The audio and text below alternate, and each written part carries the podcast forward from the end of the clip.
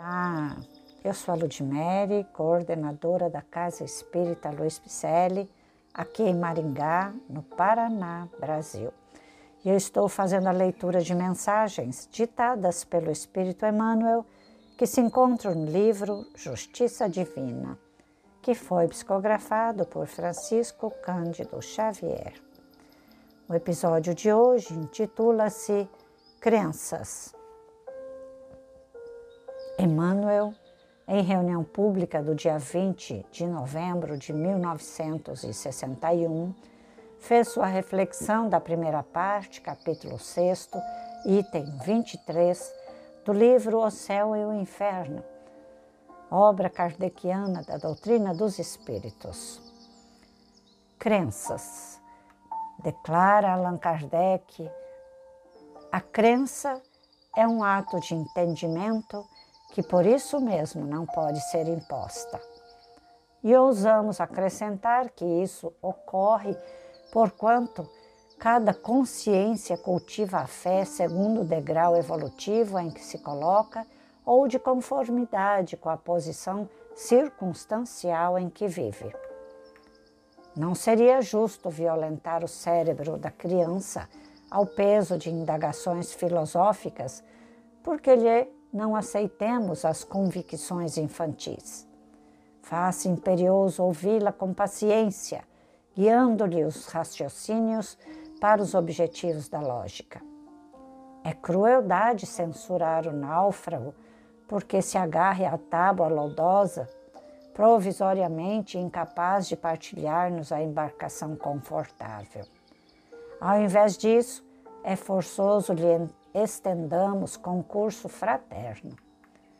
Excessos dogmáticos, lances de fanatismo, opiniões prepotentes, medidas de intolerância, injúrias teológicas podem ser hoje consideradas por enfermidades das instituições humanas destinadas a desaparecer com a terapêutica silenciosa da evolução e do tempo embora constituam para todos nós, os espíritas cristãos, encarnados e desencarnados, constantes desafios a mais amplo serviço na sementeira da luz. Sabemos que a individualidade consciente é responsável pelos próprios destinos, que a lei funciona em cada espírito, atribuindo isso ou aquilo a cada um conforme as próprias obras. Que Deus é o infinito amor e a justiça perfeita e que as forças do universo não acalentam favoritismo para ninguém. Todavia, é conquanto sustendo a fé raciocinada nos alicerces do livre exame, cabe-nos, sem qualquer atitude, louva-minheiro para com os tabus e preconceitos que ainda enxameiam no campo. No campo que vem da religião da terra, o dever de clarear o caminho dos nossos irmãos de humanidade em bases de auxílio, de vez que o Criador concede à criatura os meios indispensáveis para que efetue por si mesma a própria libertação. É por isso que Jesus proclamou: Conhecereis a verdade e a verdade vos fará livres. Não disse o Mestre que o mundo já conhecia a verdade, nem precisou a ocasião em que a verdade será geralmente conhecida entre os homens, mas dando a entender que a verdade é luz divina, conquistada pelo trabalho e pelo merecimento de cada um afirmou simplesmente: Conhecereis. Repetindo: Conhecereis a verdade e a verdade vos fará livres. Grande Emmanuel trazendo esta reflexão, intercalando as frases de Jesus para que nós possamos repensar. Sócrates já disse, bem antes de Jesus, para que a gente pudesse nos conhecer, buscando conhece-te a ti mesmo, somos nós que devemos fazer isso, olhando para dentro de nós, buscando entender esta nossa personalidade que está aqui, cheia de atributos que não são nada bons. Deveremos trocá-los por atributos bons, personalidades melhores, não é?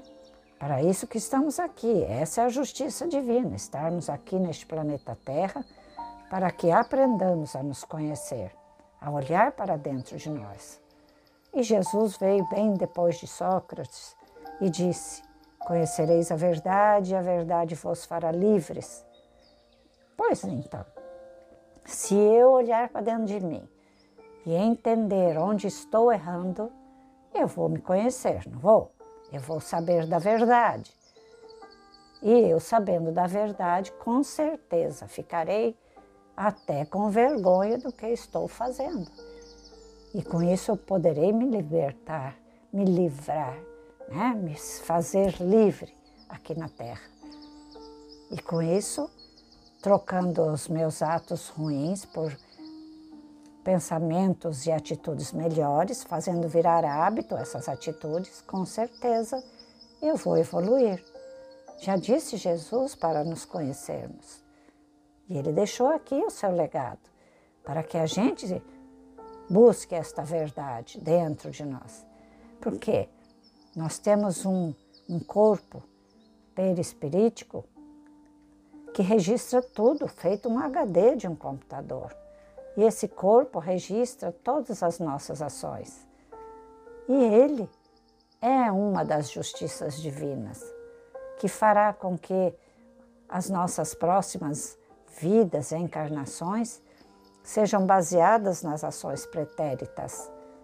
A plantação é livre, mas a colheita é obrigatória, porque esse perispírito ressona buscando aqueles que nós precisamos passar, aqueles afins que nós precisamos resgatar, débitos que contraímos em passado pretérito, muito longe muitas vezes, ou até nesta vida, né?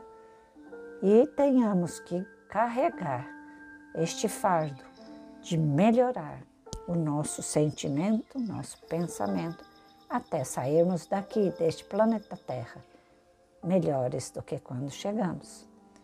Jesus disse: Não saireis daí enquanto não pagardes o último ceitil.